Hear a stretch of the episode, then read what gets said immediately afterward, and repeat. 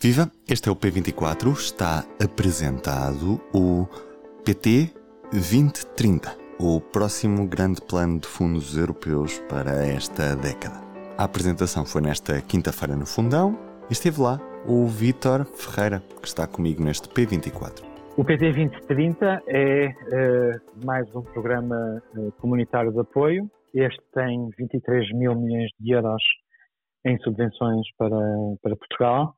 e o seu período de vigência é desde 2021 até 2027, mas há sempre estas subtilezas que existem nos fundos europeus.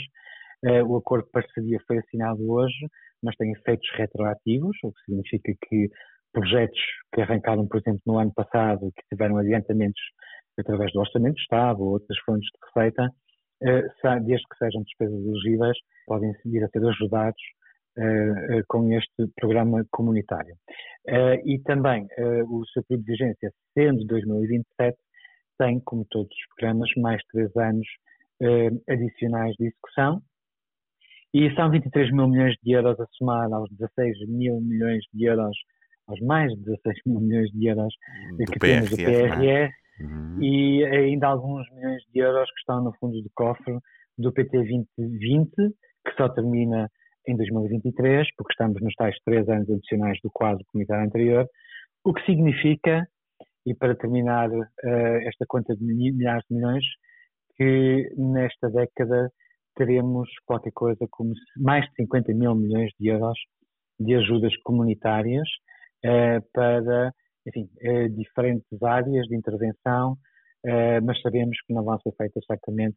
áreas de intervenção não, não incluem estradas, parques de estacionamento, uh, Alcatrão, como contamos no público na edição de quinta-feira. Uhum. Não inclui Alcatrão, esses parques de estacionamento e tudo mais, mas inclui outro tipo de projetos. Como o valor é, é, é mesmo muito grande, não é? Portanto, há muitos projetos é. envolvidos, mas gostava que me falasse quais é são as principais prioridades do, do Executivo né, nestes fundos do, do PT 2030. É, eu apetece-me responder que são tantas as prioridades que nos arriscamos a não ter prioridades nenhumas, mas isto, uh, isto é seguir aquele aquele aforismo que quando tens 15 prioridades significa que não sabes o que é que vais fazer primeiro. O que temos aqui não é uma questão de prioridades, é são muitas metas, temos muitas metas. Tirar 765 mil pessoas da pobreza, ter mais 10% de espectadores nas criações artísticas e apresentações públicas de artes performativas, artes visuais, cruzamento disciplinar, Uh, e artes de rua, aumentar o volume de negócios das empresas e outras entidades profissionais eh, culturais, nomeadamente associações ou cooperativas, em 15%, aumentar o número de empregados do setor cultural e criativo em 5%, ter uma despesa total em investigação e desenvolvimento que seja de 3% do PIB. E poderia continuar aqui durante, se calhar, uma hora a enumerar metas e números deste PT 2030. Muitas destas metas já estão noutros planos. Posso até pegar neste último que falei, a despesa total em investigação e desenvolvimento, volto a repetir, a meta é, é que o país gaste até 2030, chegue a gastar 3% do PIB, porque é que isto é relevante? Porque existe uma correlação estatística entre o, as economias mais ricas e a sua despesa total em investigação e desenvolvimento. Portanto, presume-se que quanto mais um país gasta, ou pelo menos é isso que a estatística sugere, quanto mais um país gasta em investigação e desenvolvimento, mais avançada é a sua economia, mais competitiva é a sua economia e, portanto, mais riqueza gera essa economia. Uh, a verdade é que já o PT 2020, ou seja, há 10 anos, se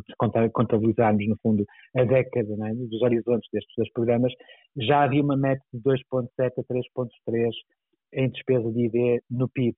E a realidade é que nós chegamos a 2020 a gastar apenas 1,62. E quando digo apenas, tenho que pôr aqui umas aspas, porque mesmo este 1,62 ficando a meio caminho da meta que tínhamos definido até 2020, portanto tínhamos definido em 2014, uh,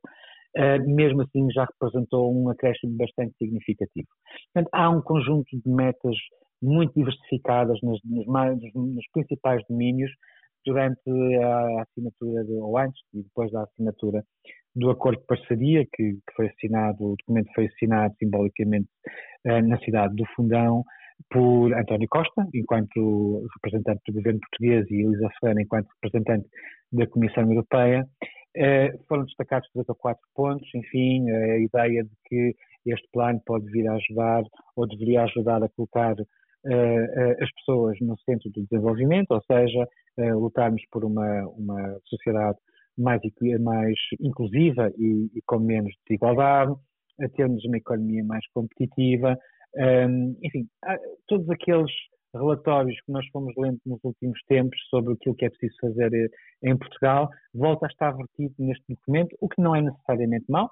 porque significa que há uma orientação que é coerente e que é consistente. Portanto, não dizemos uma coisa hoje, não dizemos outra coisa amanhã, os diagnósticos continuam a ser seguidos e continuam as metas a ser uh, persistentemente uh, colocadas no topo da lista das coisas que temos para fazer. No entanto, aquilo que eu acho que, e se me permites, já sei que me estou a alongar, mas acho que é importante chamar a atenção de que o, o mais relevante houve no fundão foram duas mensagens. A mensagem da Comissária Europeia, Elisa Ferreira, um, lembrando que os fundos comunitários não podem substituir o investimento normal que um país tem de fazer,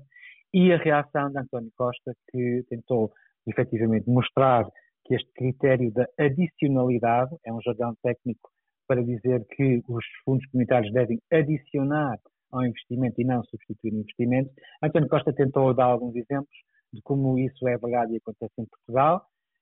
um, mas terminou com uma mensagem, um, um forte aviso, lembrando que uh, estamos perante a possibilidade de um alargamento da União Europeia a novos países, uh, portanto, nomeadamente da região leste da Europa e dos Balcãs, e se isso acontecer, se isso acontecer, por mero efeito estatístico, é possível que este acordo de parceria que foi assinado no Fundão seja o último acordo de parceria que Portugal alguma vez assinou, simplesmente porque entram países mais pobres e significa que Portugal e as regiões portuguesas, que hoje em dia são regiões de convergência, ou seja, significam que têm acesso aos fundos de coesão, deixam de ter acesso a esses fundos de coesão. Isto é uma mensagem muito importante que também a Elisa Ferreira uh, abordou quando lembrou que o país hoje pode precisar de destes instrumentos, dos fundos comunitários, dos fundos de coesão, mas tem de aprender a viver sem eles e, portanto, é preciso usar estes mais de 50 mil milhões de euros desta década para fazer aquilo que ainda não foi feito. Ó oh, Vitor, ainda assim, apesar de corrermos esse risco de no médio prazo ficarmos sem esses fundos de coesão, uma vez que deixamos de estar uh, entre os piores da Europa nesse aspecto, ah, ainda assim temos algumas dificuldades em executar estes, estes programas, porque hum, se olharmos para o, o, PT 2020 também tivemos algumas dificuldades, o PRR também está atrasado, corremos outra vez o risco de desperdiçar fundos europeus neste quadro PT 2030 ou, ou António Costa tentou mostrar que, que desta vez vamos mesmo executar tudo? Essa discussão é eterna, se conseguimos ou se não conseguimos, e, há, e, e acho que a única coisa que toda a gente concorda é que é sempre muito difícil executar tudo aquilo que nos é proposto. O que nós sabemos é que o valor é enorme e, como o valor é enorme, as dificuldades também serão grandes, ainda para mais no contexto atual, em que ainda estamos a lidar com os efeitos da pandemia, temos uma guerra em curso na Europa, eh, temos a inflação a subir, não sabemos se é uma inflação persistente ou se é um fenómeno que será passageiro, mas sabemos que os bancos centrais estão preparados para reagir com mais subidas de taxas de juros, isso pode induzir uma recessão, enfim, há toda uma cadeia, há vários elos da cadeia e a gente ainda não percebeu muito bem eh, e não sabe como é que, como é que essa cadeia se vai comportar daqui para a frente. E, portanto, a situação não será fácil. António Costa não tentou, creio eu, por aquilo que eu ouvi, esconder o sol com, com a peneira, mas também é verdade que não quis reconhecer aquilo que Elisa Ferreira trouxe ao fundão em termos de mensagem. Elisa Ferreira, ela, ela, invocou o oitavo relatório da coesão, que foi um documento publicado pela Comissão Europeia há alguns meses, já este ano, uh, e nesse relatório uh, está dito uh, que está mostrado por números que em 2010 os fundos de coesão eram equivalentes a 30% eh, do investimento público em Portugal e no período de 2014 a 2018 os fundos de coesão equivalem a 77% do investimento em Portugal, o que significa que efetivamente parece haver aqui um efeito de substituição. Sabemos que Portugal passou nesta década, entre 2010 e 2016, 2017, uma fase muito crítica da sua vida uh, enquanto país, porque tivemos o, tivemos o pedido de assistência financeira ao exterior, tivemos a Troika, perdemos, uh, perdemos na média do, do rendimento per capita, uh, perdemos ali alguns pontos percentuais em muito pouco tempo. Não foi uma situação tão grave como na Grécia, mas foi uma situação grave. E, portanto, é quase compreensível que o Estado, que tem uma dívida elevada como a nossa, uma dívida pública enorme, um, se sinta, uh, se sinta atraído pelos fundos comunitários e que fica à espera pelos fundos comunitários para fazer qualquer coisa. Mas o que Isa Ferreira disse e António Costa não conseguiu contrariar, e penso que nem sequer ensaiou verdadeiramente, porque sabe que essa é uma batalha perdida, um, isto tem de acabar um dia, porque os fundos comunitários provavelmente vão acabar um dia, e portanto há aqui uma, há aqui uma, uma saída, e António Costa também apontou, que é a dizer que, muito bem, se houver um alargamento a outros países, são mais pobres do que Portugal e, portanto, vão precisar da ajuda que hoje em dia nos é dada a nós,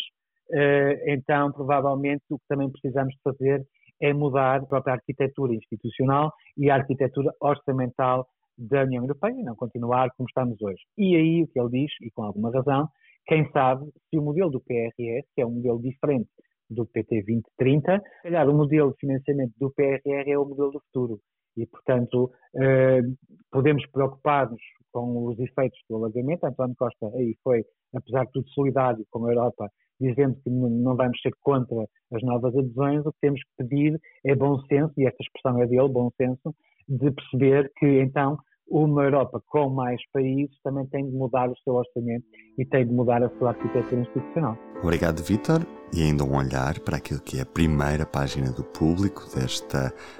sexta-feira, dia em que destacamos os 15 anos da Lei do Aborto, que permitiu às mulheres até às 10 semanas poderem recorrer a esta prática médica de forma legal. Contamos três histórias nesta edição do Público, que tem como destaque a área ardida este ano, que já supera valores totais do ano passado em Portugal. Desde 2017, o ano em que tivemos a tragédia de Pedrógão Grande, que o país não ardia tanto até dia 15 de julho. As temperaturas vão baixar, mas o risco mantém-se elevado. Eu sou o Ruben Martins, do P24. É tudo por hoje. Bom fim de semana. O público fica no ouvido.